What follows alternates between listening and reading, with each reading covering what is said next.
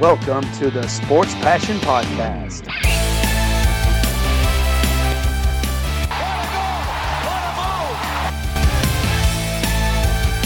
Oh, blocked by James! LeBron James with the rejection. And here's your host, Lars Marendorf. Einen wunderschönen guten Tag und herzlich willkommen zum Sport Passion Podcast. Ich bin in der Atlantic Division angelangt und dort haben wir schon auf die Florida Panthers geblickt und von Fort Lauderdale aus begeben wir uns nach Nordwesten in Richtung Tampa Bay und landen da in der Amalie Arena. Und das ist die Heimstätte des Champions der vergangenen zwei Jahre. Heute geht es um die Tampa Bay Lightning. Tampa Bay ist eine Mannschaft, die seit der Saison 1992 in der NHL spielt. Und die waren, ja, ich sag mal, das erste Jahrzehnt nicht wirklich erfolgreich. Einmal die Playoffs erreicht. Und dann ging es aber los. 2002, 2003 war so die erste richtig erfolgreiche Saison. Dort eine Playoff-Serie gewonnen. Und direkt danach, 2004, haben sie den Stanley Cup gewonnen. Damals ein dramatisches Finale, dramatische Finalserie gegen die Calgary Flames. 4 zu 3 dort gewonnen, auch mit durchaus kontroversen Entscheidungen. Da gibt es ein Tor, zum Beispiel von den Flames in Spiel 6, über das ja viel diskutiert wurde. Vielleicht ein Tor, vielleicht kein Tor. Auf jeden Fall hat Tampa 2004 zum allerersten Mal in der Vereinsgeschichte den Stanley Cup gewonnen. Und dann haben sie langsam aufgebaut ein neues Team nach dem Lockout, nach der verlorenen Saison.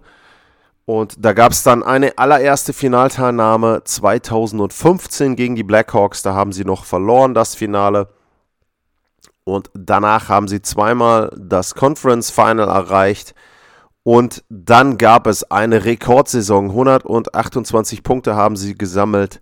62 Spiele haben sie gewonnen in der Saison 2018, 2019 und dann sind sie in einem Sweep rausgegangen gegen die Columbus Blue Jackets und das war eine Sensation damals vor zwei Jahren und das war so ein bisschen ja ein Meilenstein oder ein, ein Scheidepunkt sozusagen in der Vereinsgeschichte. Da hätten viele mit diversen Maßnahmen gerechnet, mit Trades, mit Umbaumaßnahmen und so weiter. Und in Tampa hat man gesagt, nee, äh, Julian Breesbra und damals auch Steve Eisenman noch im Hintergrund, nö, wir machen nichts. Wir bleiben so, wir nehmen diesen Kader weiterhin so und versuchen damit zu gewinnen, denn in der regulären Saison haben wir gezeigt, dass wir gut sind. Wir bleiben auch mit John Cooper auf der Head Coaching Position und das haben sie gemacht und genau das hat sich bezahlt gemacht. Sie haben in der Saison 1920 den Stanley Cup gewonnen gegen die Dallas Stars und sie haben im letzten Jahr den Stanley Cup gewonnen, dann im Finale gegen die Montreal Canadiens. Und die Tampa Bay Lightning versuchen das erste Team zu werden seit den New York Islanders Anfang der 80er Jahre, das den Stanley Cup in drei Jahren hintereinander gewinnt. Also die Islanders haben das vier Jahre hintereinander geschafft und danach gab es diverse Teams, die es zwei Jahre hintereinander geschafft haben. Zum Beispiel die Oilers haben das sogar zweimal geschafft, aber eben nicht in drei Jahren. Die Oilers waren das, die Pittsburgh Penguins haben es geschafft, sowohl mit der Mario Lemieux Edition, sage ich jetzt mal, Jager Lemieux, als auch mit der Crosby Malkin Edition. Dann gab es die Detroit Red Wings, die das geschafft haben, damals 97, 98.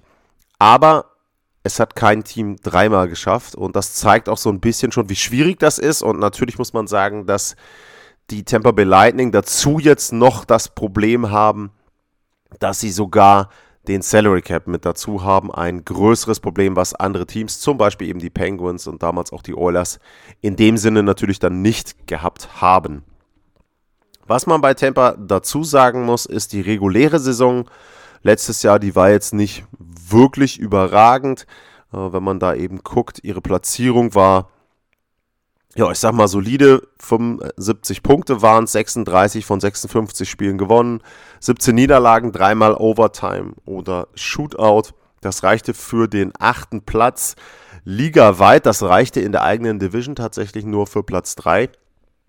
Aber da haben sie dann eben die Florida Panthers bekommen und dort eben entsprechend dann ja, in den Playoffs einen Lauf hingelegt.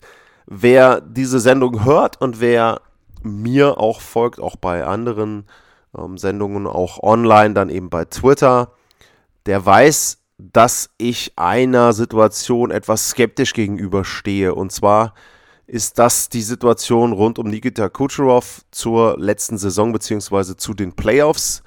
Ähm, ich will das hier dann nochmal kurz wiederholen, um das auch nochmal ein bisschen einzuordnen für diejenigen, die vielleicht jetzt neu einsteigen hier zur neuen Saison 2021-22. Man kann die reguläre Saison der Tampa Bay Lightning nicht gleichsetzen mit dem, was in den Playoffs passiert ist. Warum?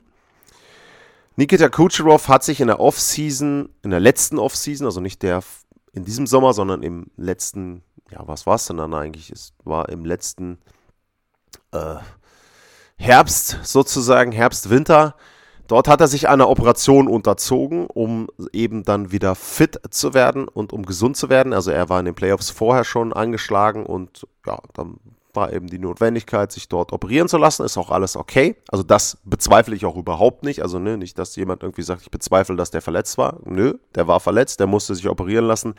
Alles keine Frage. So diese Erholungsphase, also seine Genesungsphase, die dauerte dann über die reguläre Saison. Auch das ist für mich vollkommen in Ordnung. Und dann ist es so, ähm, er ist eingestiegen zu den Playoffs.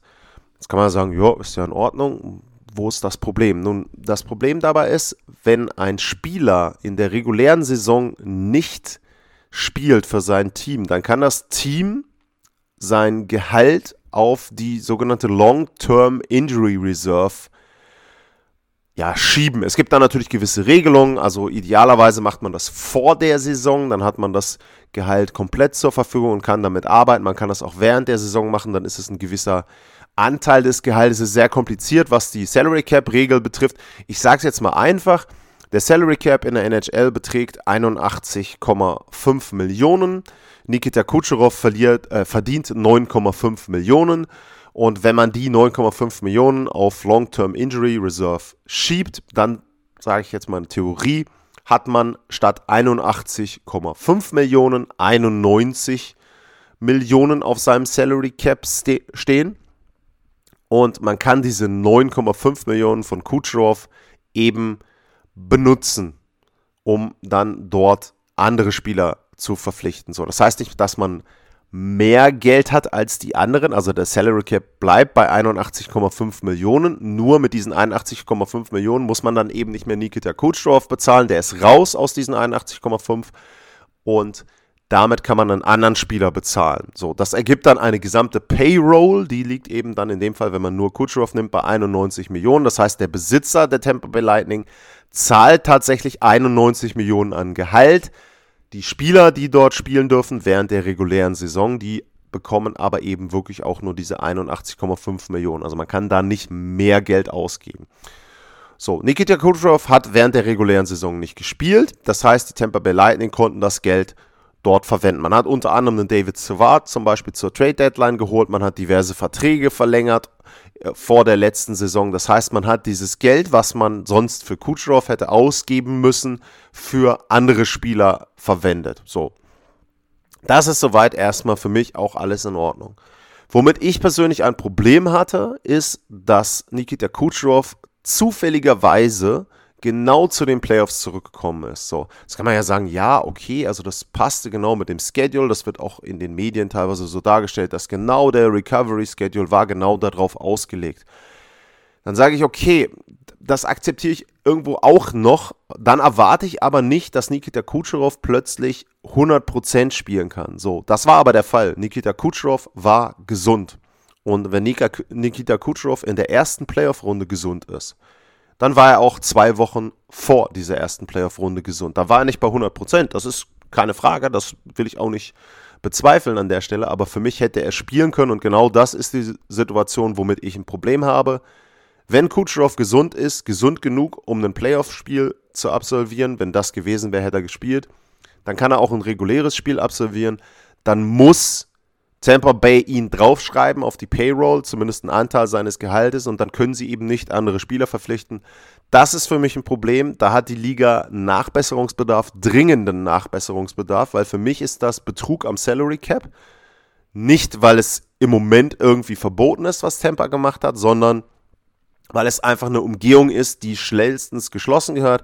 Ich habe das auch hier an der Stelle schon gesagt. Für mich ist die Regel relativ einfach, die man da einführen muss. Wenn ich einen Spieler in den Playoffs einsetzen möchte, dann müssen 10% seines Gehalts in meinem Salary Cap auftauchen. In dem Fall wären das 950.000 Dollar gewesen. Das hätte den Tampa Bay Lightning nicht wirklich geschadet. Aber es wäre zumindest ein kleiner Anteil gewesen vom Salary Cap. Man hätte vielleicht den ein oder anderen Deal nicht machen können. Und das ist eben für mich entscheidend an der Stelle. Ansonsten, ja, wie gesagt, die reguläre Saison von Tampa kann man eben nicht gleichsetzen mit den Playoffs, denn da haben sie Kucherov wiederbekommen. Der war MVP zwei Jahre zuvor, der war Playoff-MVP auch. Und ähm, ja, das ist dann natürlich ein Spieler, wenn du den dazu kriegst, wenn der dann gleich sofort wieder sehr gute Leistungen bringen kann.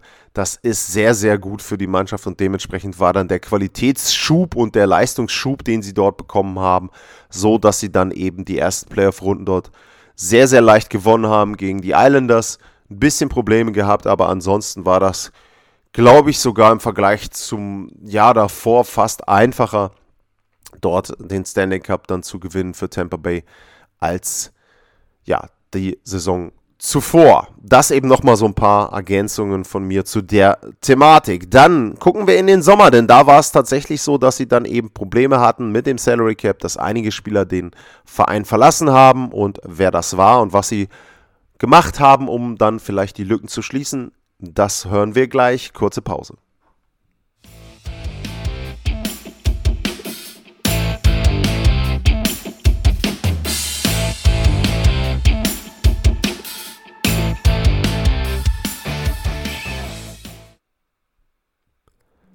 Zurück beim Sport Passion Podcast und wir blicken auf den Meister. Der Titelverteidiger aus Tampa Bay ist heute das Thema. Und ich habe es erwähnt, die hatten dann im Sommer das Problem, dass sie jetzt an der Grenze des Salary Caps waren. Das heißt, das Gehalt dort war quasi fast komplett ausgeschöpft. Und dann gibt es immer so ein bisschen, ja, im amerikanischen, im nordamerikanischen gibt es so einen Spruch, Disease of Winning. Ähm, das heißt also, wenn Vereine gewinnen und erfolgreich sind und dann gibt es auch so ein Desire for More heißt das. Das heißt also Spieler, die aus der zweiten, dritten Reihe kommen, die nicht unbedingt so im Fokus stehen. Nicht die Superstars, sondern auch andere Spieler, die im Schatten dieser Superstars wirklich gute Leistungen bringen. Diese Spieler wollen dann besser bezahlt werden und genau das war der Fall in Tampa Bay.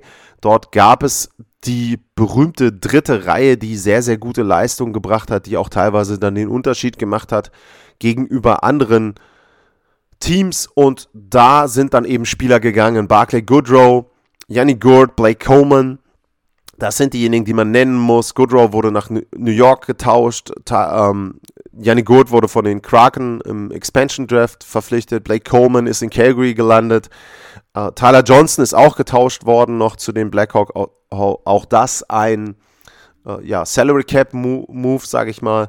Ähm, und Luke Shen ist eben auch weg. Das heißt, sie haben dort eben auf den Forward-Positionen sehr, sehr viel Qualität verloren. Sie haben ein bisschen was gemacht. Sie haben Corey Perry sich ähm, geholt vom Finalgegner aus Montreal. Äh, sie haben Pierre-Edouard Belmar bekommen von den äh, Colorado Avalanche, also der ist als Free Agent dorthin gewechselt. Das ist das, wo sie direkt auf den Forward-Positionen so dritte, vierte Reihe aufgefüllt haben, wenn man das so will. Und sie haben Brian Elliott noch geholt als äh, Torhüter-Backup. Und Brent Seabrook ist auch im Tausch aus Chicago gekommen, aber da geht es eher auch um, um Salary Cap Dinge, dass dort eben dann Gehalt mit übernommen wurde. Ansonsten sind die Tampa Bay Lightning so, wie sie auch in der Vorsaison waren. Das heißt also der Kern der Spieler, die ersten rein, wenn man sich die anguckt, die besten Forwards da, die sind natürlich gleich geblieben. Andre Palat, Braden Point, Kucherov, Killorn, Cirelli, Stamkos, das sind die ersten beiden Reihen. Das sind schon sehr, sehr gute Reihen. Und was das überhaupt heißt, also wenn man jetzt eben dann guckt und sagt, wie sieht Tampa im nächsten Jahr aus, wie kann Tampa im nächsten Jahr aussehen, dann ist es so, dass wir dort an der Stelle eben gleich im nächsten Teil drauf blicken und ich werde so ein bisschen eine Einschätzung geben, wie denn die Mission 3-Peat dann enden könnte für die Tampa Bay Lightning. Bis gleich.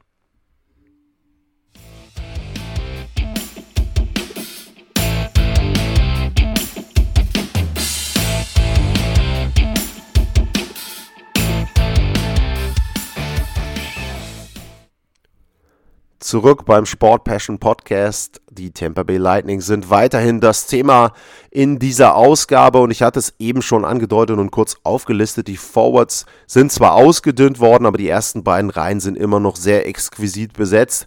Und wenn man dann eben auch in die dritte und vierte Reihe ein, reinguckt, also da ist da noch ein Ross Colton, ein Matthew Joseph, ein Patrick Maroon, Belmar habe ich erwähnt, Corey Perry dann eben auch für diese vierte Reihe, dann hat sich da nicht megamäßig viel geändert. Klar, es rücken jetzt jüngere Leute, eben den äh, Joseph zum Beispiel zu nennen, nach in der dritten Reihe und die ist vielleicht nicht mehr ganz so gut, wie das die dritte Reihe vorher war.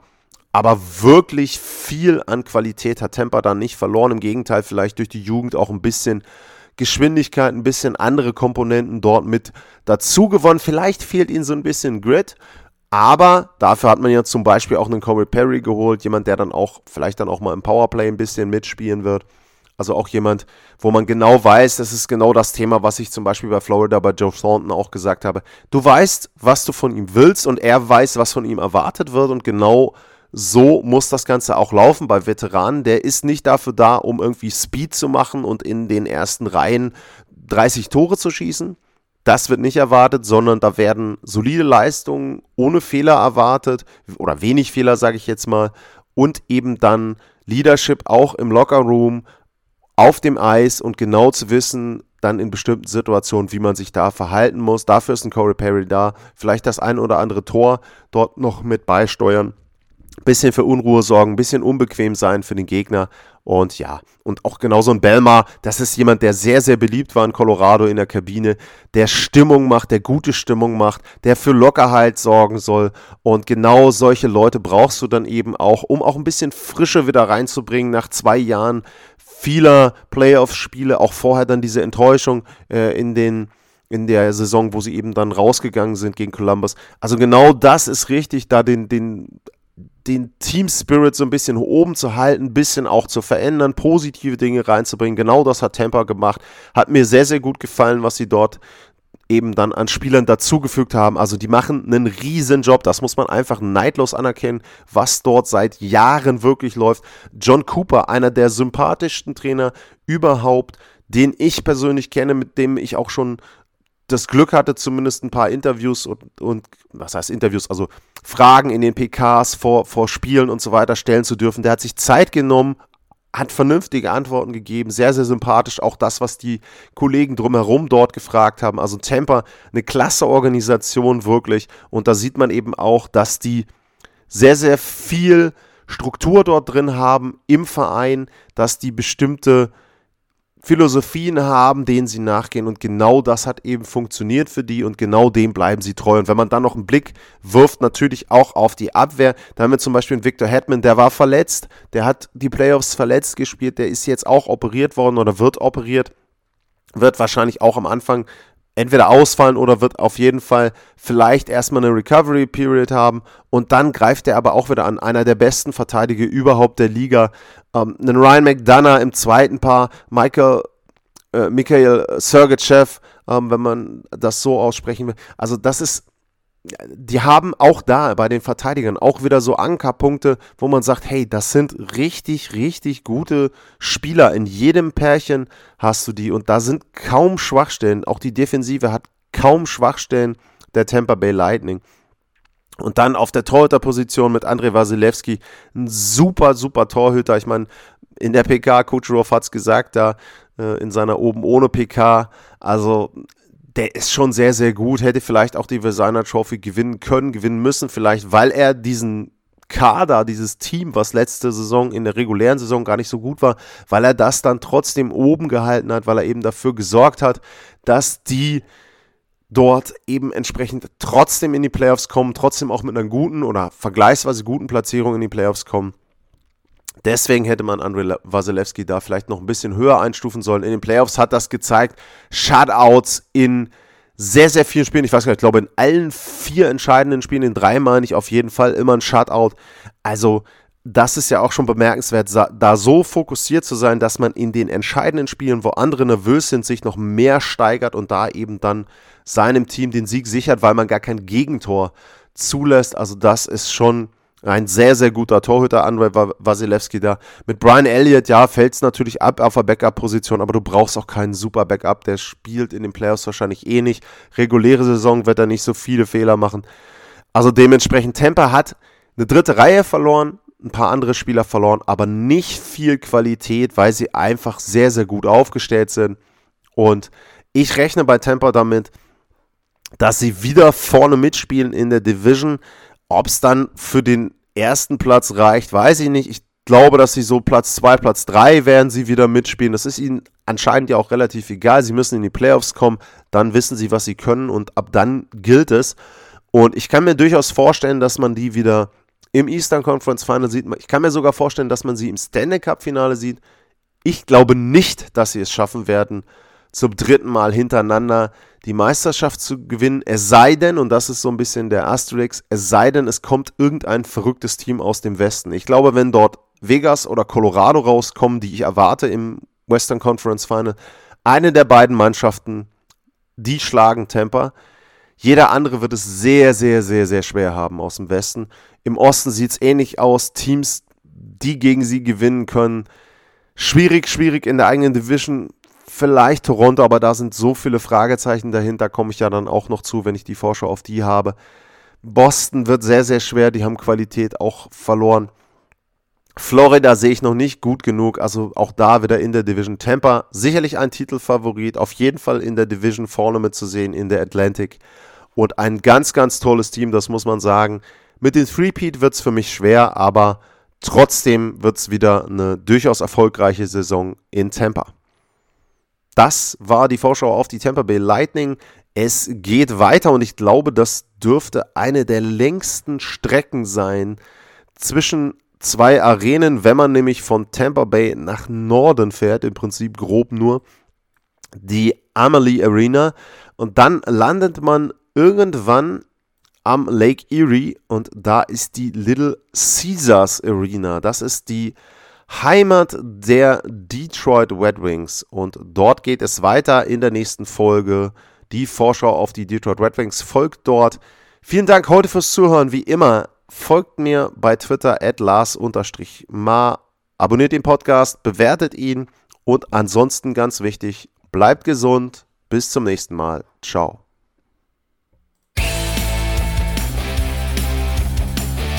Sportliche Grüße.